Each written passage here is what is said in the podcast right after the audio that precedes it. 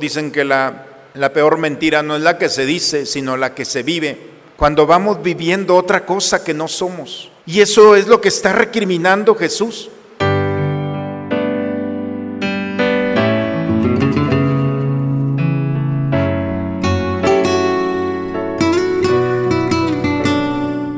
Bienvenidos a la Santa Misa. Las palabras que escucharemos de Jesús son un aviso para todos nosotros, a fin de que no busquemos solo el aparecer como buenos, sino que realmente lo seamos. Su Maestro es uno solo, Cristo, y su Padre es uno solo, el del cielo, dice el Señor.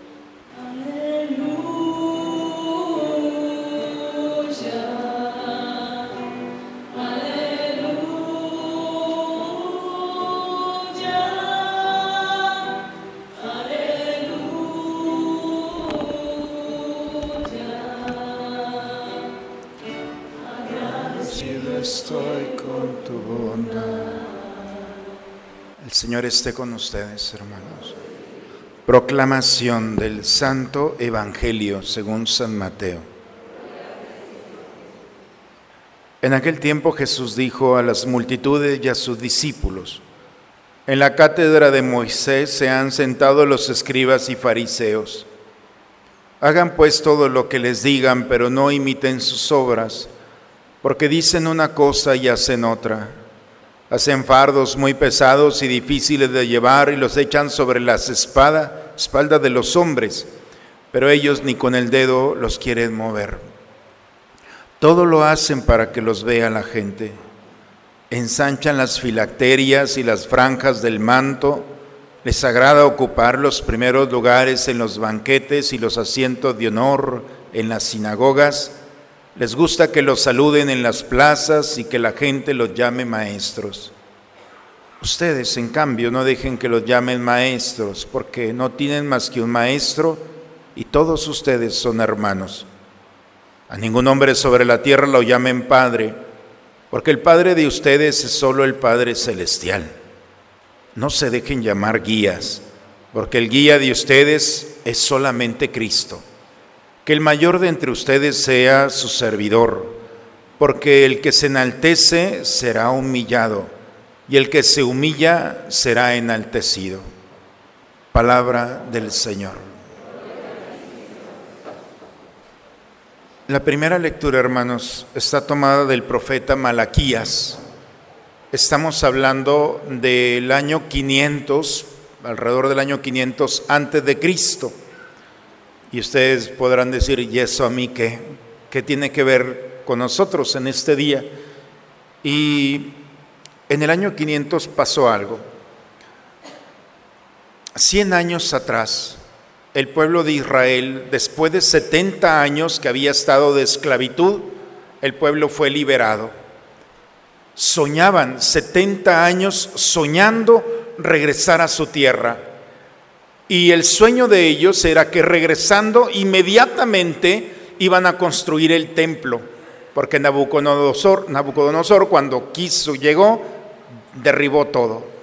ellos soñaban con crear el templo, los sacerdotes, el pueblo. Bueno, regresan, lo construyen y cien años después algo pasó. Vivían de una manera tan superficial que se les había perdido, habían perdido la capacidad de disfrutar. Se acostumbraron a su sueño, a tal grado que teniendo lo que tanto soñaron, no lo disfrutaban. ¿Y tanto sueño para qué? Y cuando alguien pierde la capacidad del disfrute, entra en un estado superficial, lo que nosotros llamamos mediocridad como no disfruto, como no participo, como no hay nada nuevo, poco a poco voy perdiendo la alegría, el gozo de vivir y me acostumbro a lo que tengo. Esto es lo que hablan las lecturas el día de hoy. Si nosotros escuchamos el texto, nosotros podemos pensar, ajá, hoy les va a ir muy mal a los sacerdotes porque las lecturas hablan. No, no es solamente a los sacerdotes. Por supuesto que el día de hoy Dios le dice a través del profeta Malaquías, ustedes se han acostumbrado a ofrecer el sacrificio.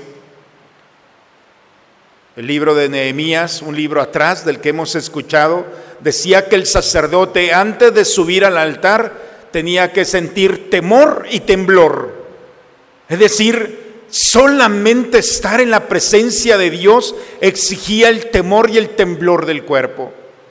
Pero cuando nos acostumbramos aún a lo más sagrado que es el misterio, entonces empezamos a tener la, la, falta de delicadeza, el cuidado, y los sacerdotes poco a poco fueron cambiando el sacrificio.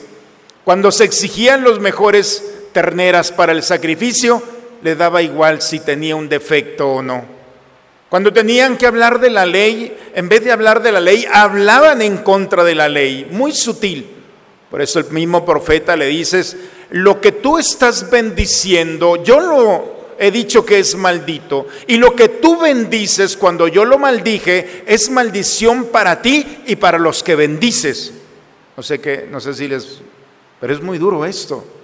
Como los sacerdotes, cuando hacemos algo que Dios no permite, no solamente la maldición es para uno, es también para el otro. Complicamos nosotros el proyecto de salvación.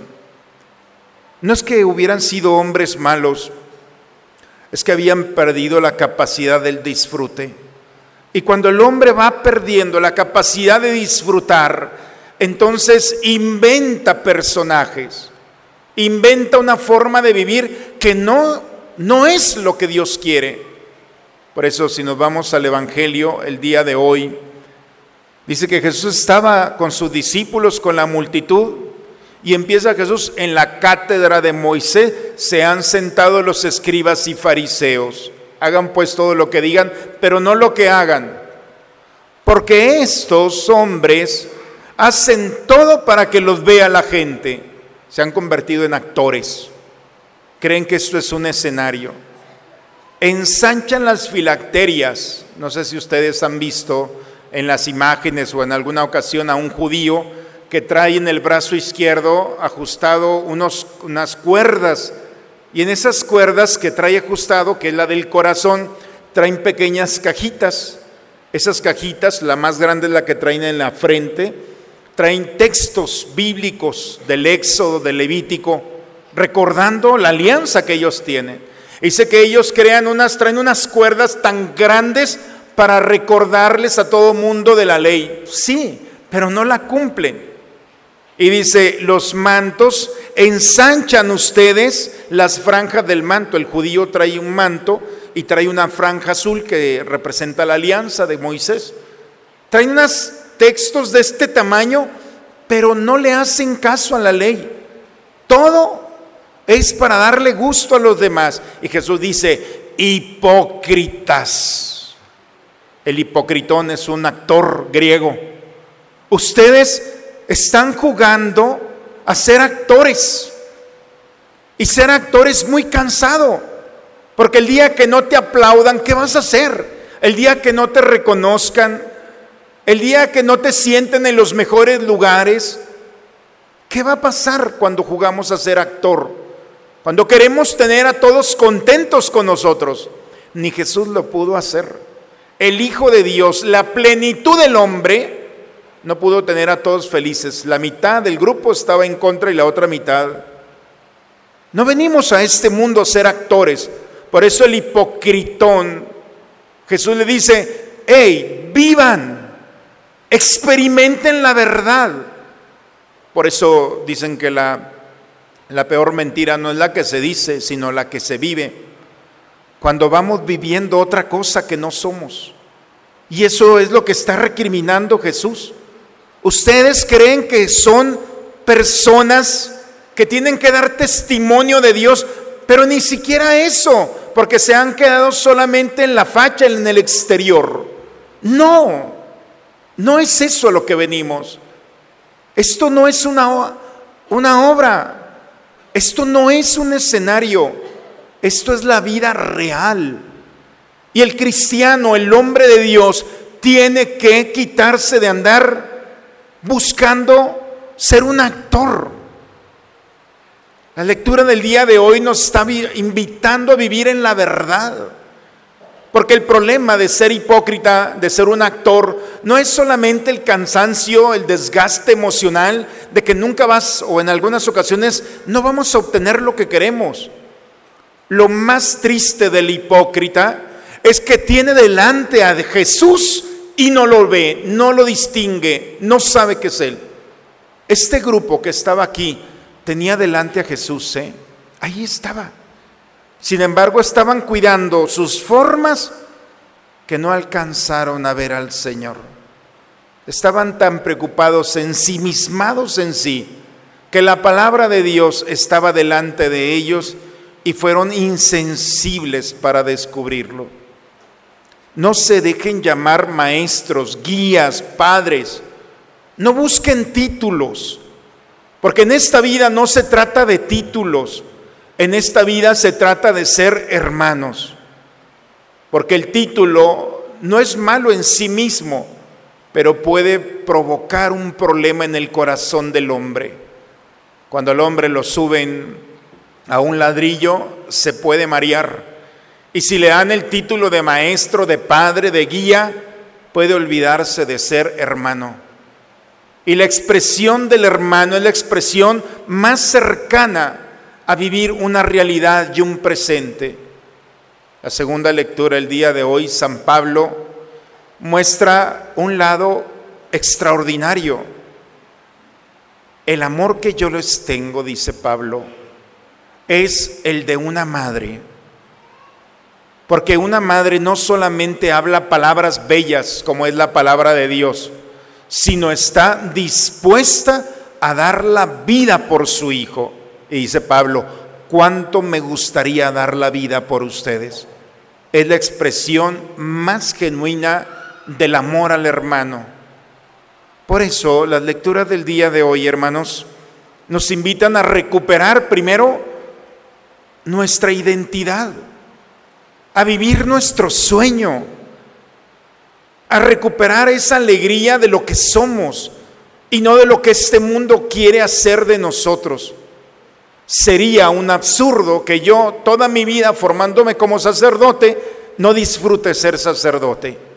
Sería un absurdo que tú, cuando eras pequeño y te preguntaron qué ibas a hacer en tu vida, dijiste, me voy a casar. Y hoy que estás casado, te quejas de todo te quejas de todo. No disfrutas. Cuando pensaste que ibas a estudiar y tener un proyecto y un trabajo, ahora que lo tienes, no lo disfrutas. Y está la queja sobre la acción de gracias. Por eso, hermanos, vivir el presente es vivir la verdad. Las lecturas del día de hoy nos están invitando a recuperar nuestra verdad. ¿Qué es lo que eres? Eres esposo, eres esposa, eres hijo, eres trabajador, eres estudiante. No cambies eso hoy. Vívelo, disfrútalo. Comparte ese gozo y esa alegría.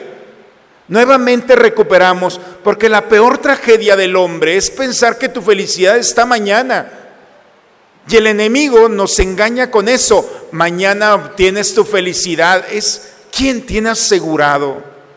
¿Cuántos hombres y mujeres no han llegado a este fin de semana? Se están presentando delante de Dios y su felicidad la pusieron el día posterior por eso la lectura del día de hoy nos dice a cada uno de nosotros, deja de ser hipócrita.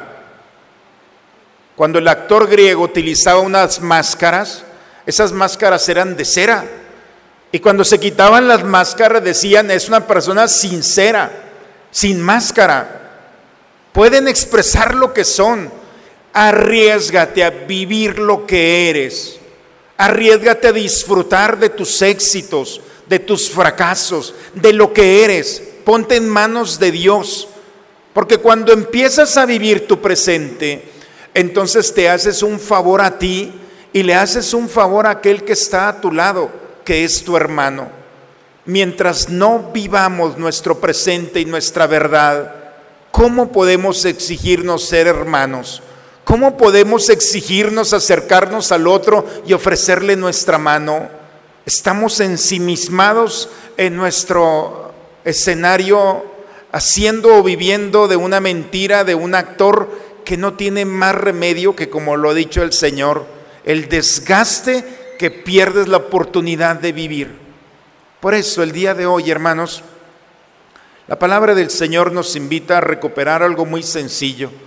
Prácticamente cuando uno va preparando como sacerdote las lecturas de hoy, parece que no nos está hablando de fe, nos está hablando de una estructura meramente humana.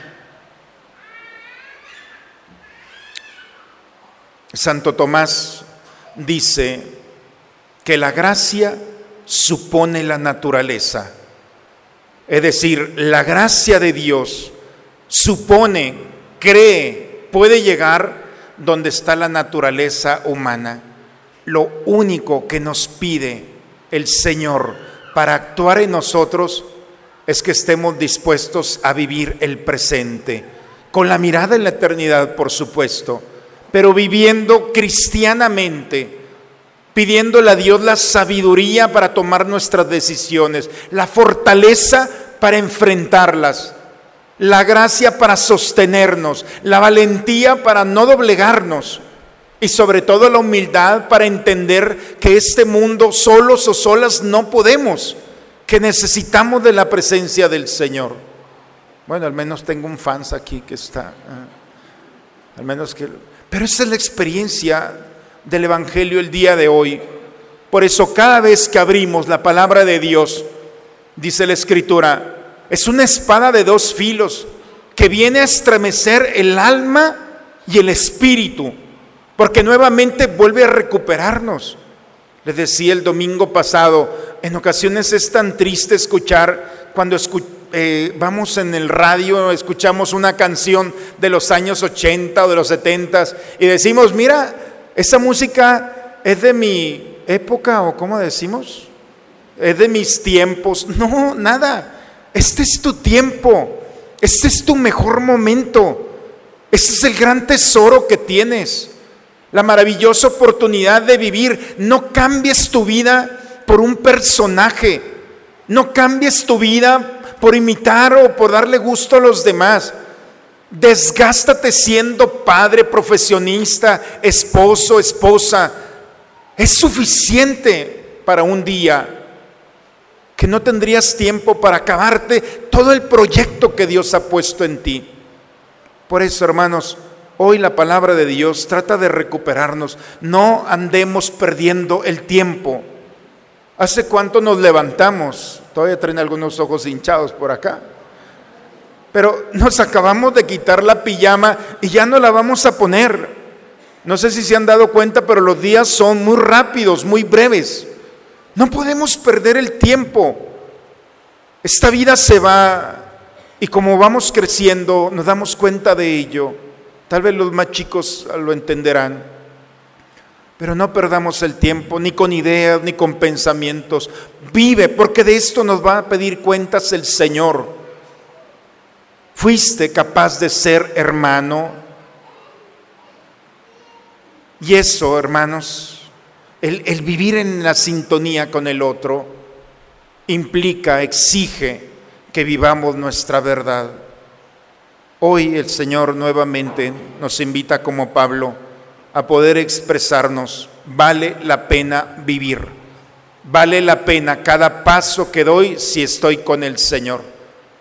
Recuperar nuestra verdad es recuperar el gozo y la gracia de poder transformar la queja, el miedo, la angustia en acción de gracias.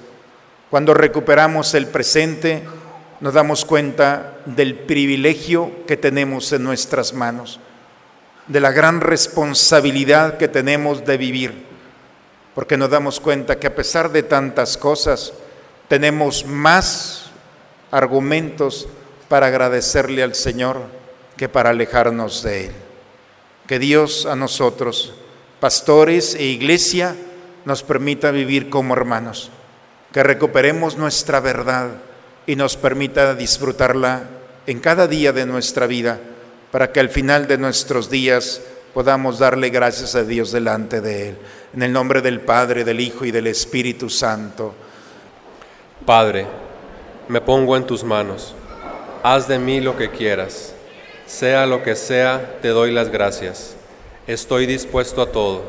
Lo acepto todo con tal que tu voluntad se cumpla en mí y en todas tus criaturas. No deseo nada más, Padre. Te encomiendo mi alma.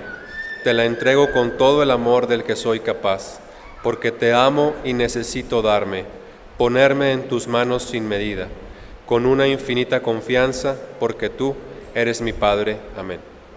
Te rogamos, Señor, que aumente en nosotros la acción de tu poder y que alimentados con estos sacramentos celestiales, tu favor nos disponga para alcanzar las promesas que contienen por Cristo nuestro Señor. Los invitamos en estos días a recibir a la Virgen. Si alguno quiere invitarla a su casa, puede acercarse y creo que la Virgen con mucho gusto irá a acompañarlos en ese espacio sagrado que llamamos hogar. El Señor esté con ustedes, hermanos. La bendición de Dios Todopoderoso, Padre, Hijo y Espíritu Santo, descienda sobre ustedes, sobre sus familias y permanezca siempre. Bien, hermanos, hemos estado en la Eucaristía. Ojalá no se hayan aburrido tanto, ¿eh?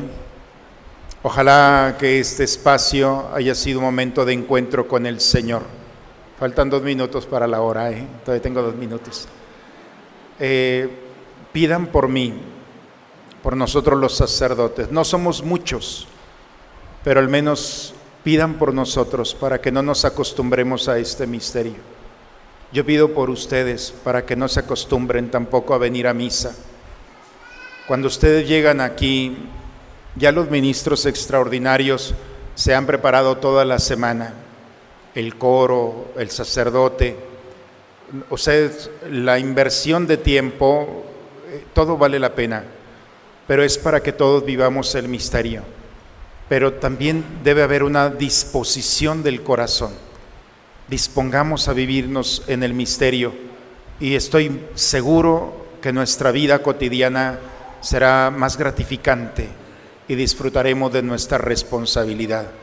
Vayamos a dar testimonio de nuestra fe, hermanos. La misa ha, terminado. Una buena semana para todos, hermanos. Ay de anuncio el evangelio que Dios me confió.